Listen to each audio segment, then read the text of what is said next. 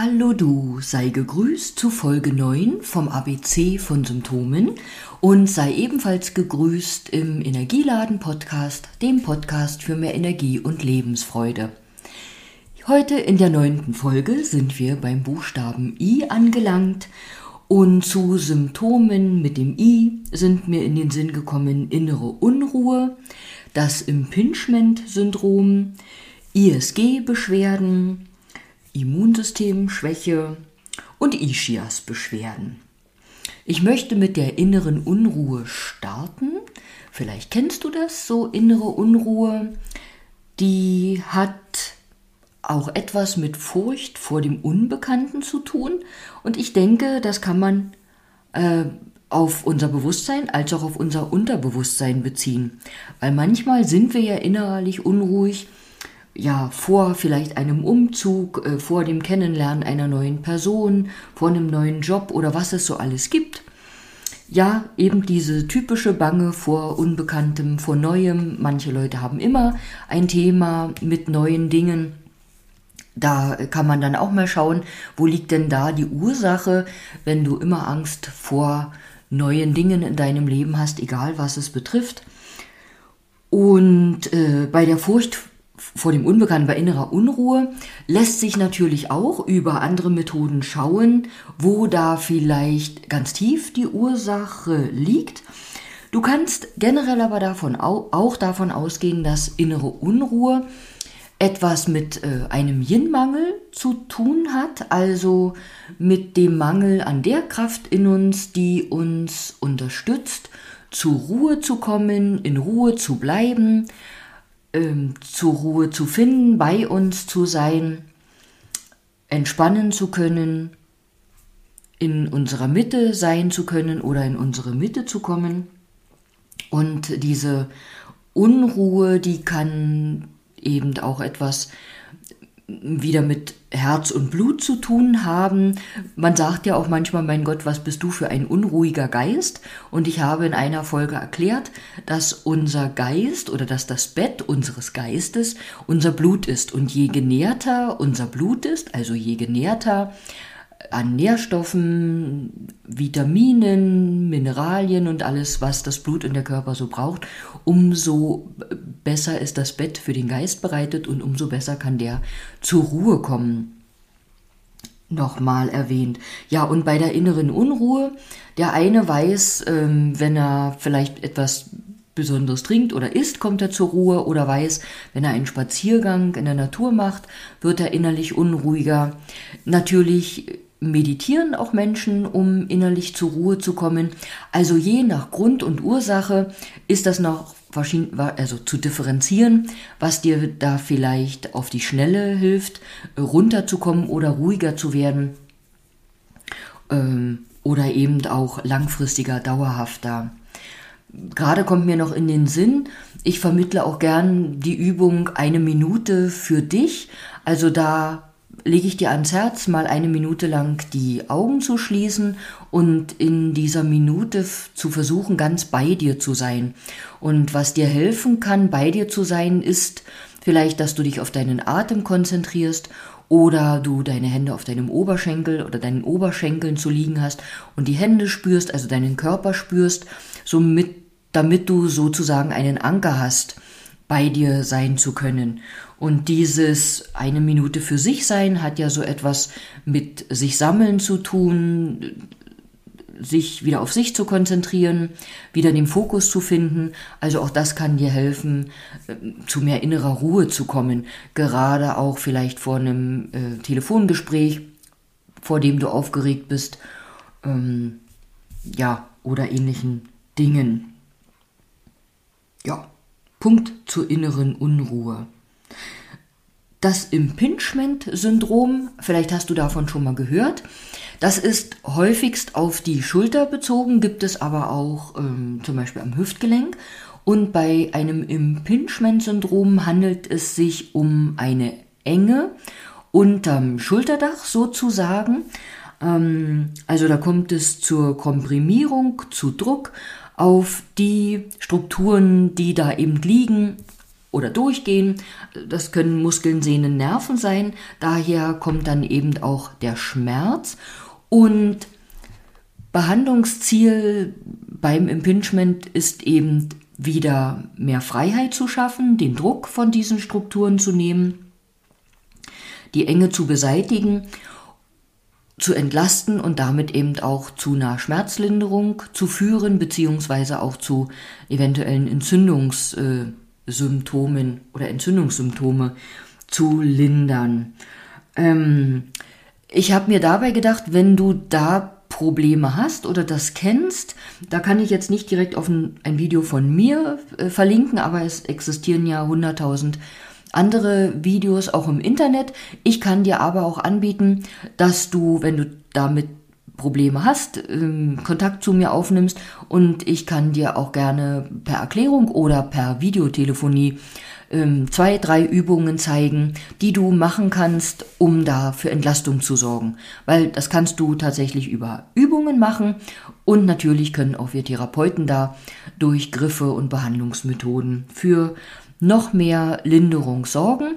Und was ich dir dazu auch sagen kann, je bewegungsfreier Je beweglicher deine Brustwirbelsäule ist, umso vorteilhafter ist das auch für deine Schulter, weil wenn du vom Rücken her schon so eingeschränkt bist, dass du dich nur schwer oder kaum richtig aufrichten kannst, umso ungünstiger ist das auch für das Schultergelenk und für sämtliche Strukturen.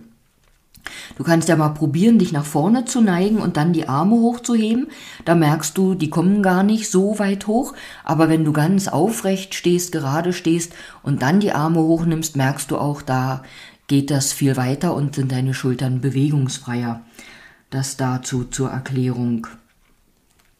Vom Impingement gleich zum ISG oder zu den ISG. Die Iliosakralgelenke sind die Kreuzdarmbeingelenke die zwei Gelenke unten im Rücken neben oder zwischen dem dreieckigen Kreuzbein und den links und rechts anliegenden Hüftknochen. Das irritiert immer ein bisschen. Äh, die Hüftgelenke sind ja seitlich da am Oberschenkel, die Kugeln und das Becken wird eben auch von den Hüftknochen gebildet. Und unser Kreuzbein ist, wie gesagt, ein Dreieck, was ja auf der Spitze steht. Und links und rechts ist das beweglich verbunden zu den angrenzenden Beckenknochen. Und das sind die Kreuzdarmbeingelenke, die ISG in Kurzform. Da ziehen natürlich auch Bänder lang, um das Ganze zu stabilisieren. Und rein theoretisch ist da gar nicht so viel Bewegungsfreiheit, außer du bist schwanger weil mit dem Einsetzen der Schwangerschaft und dem Verändern des Körpers durch Hormone etc. lockern sich auch schon die Bänder im Beckenbereich, weil irgendwann, wenn das Baby ja das Licht der Welt erblicken will, braucht das Becken ja einfach mehr Bewegungsfreiheit, damit das Kindchen, das Köpfchen auch durchs Becken passt. Und da sich diese Bänder schon recht früh in der Schwangerschaft auch lockern, kann es auch sein, dass du zu Beginn der Schwangerschaft äh, Beschwerden in den Kreuzdarmbeingelenken hast, Schmerzen oder anderweitig. Ja, und gerne blockiert so ein Kreuzdarmbeingelenk auch. Ähm, wir neigen alle dazu. Das kann durch ganz simple Dinge auch passieren. Also du kannst zum Beispiel einen sogenannten Fehltritt machen. Du läufst vielleicht irgendwo und trittst ähm, in die Leere, in ein Loch und schwupp kann durch den Fehltritt sich ein Kreuzdarmbeingelenk blockieren. Das kann auch passieren, wenn du dich nach vorne beugst, um was Schweres hochzuheben. Typische Bewegung auch das Beugen nach einem Kasten Wasser oder Kasten Bier und dann merkst du, ah, es hat hinten Klack gemacht. Also das muss nicht immer die Lendenwirbelsäule an sich sein, das sind äh, gar nicht selten auch die Kreuzdarmbeingelenke oder eins. Und da braucht es eben Unterstützung, um die wieder zu lockern. Ähm, es kann auch sein, dass das blockiert ist und du trotzdem schmerzfrei bist, beziehungsweise irgendwann mal etwas diesen Schmerz auslöst. Und zum Beispiel auch die Bewegung, die ein Fußballer macht, wenn er so eine Grätsche macht, kann, also prädestiniert dazu, dass eins dieser Gelenke blockiert oder sogar beide in verschiedene Richtungen.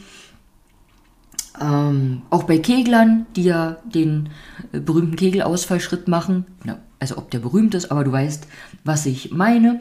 Und so können eben bestimmte Sportarten oder auch Berufe, Bewegungsabläufe einfach dazu prädestinieren.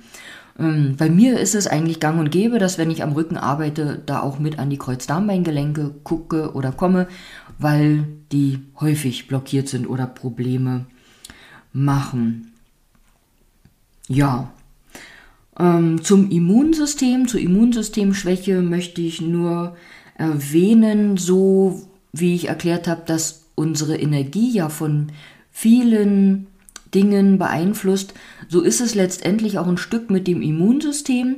Da spielt natürlich unsere Ernährung eine Rolle, da spielen wichtige Nährstoffe, Vitamine und Mineralstoffe und andere Sachen eine große Rolle. Andererseits aber auch wieder äh, Psyche und Seele, ähm, auch unser Umfeld, inwiefern wir ja auch vom Kopf her bereit sind, uns Dingen zu stellen oder Dinge abzuwehren und so weiter und so weiter. Dazu werde ich noch mal verlinken zu einem Blogbeitrag, den ich mal zur Stärkung äh, des Abwehrsystems geschrieben habe. Und definitiv gibt es auch später ähm, in der App dazu noch ähm, Hinweise oder Übungen, wie zum Beispiel auch äh, für, die, für das Impingement bei der Schulter. Da gibt es später dann auch eine kleine Übungsanleitung. Ja, und zum Ischias.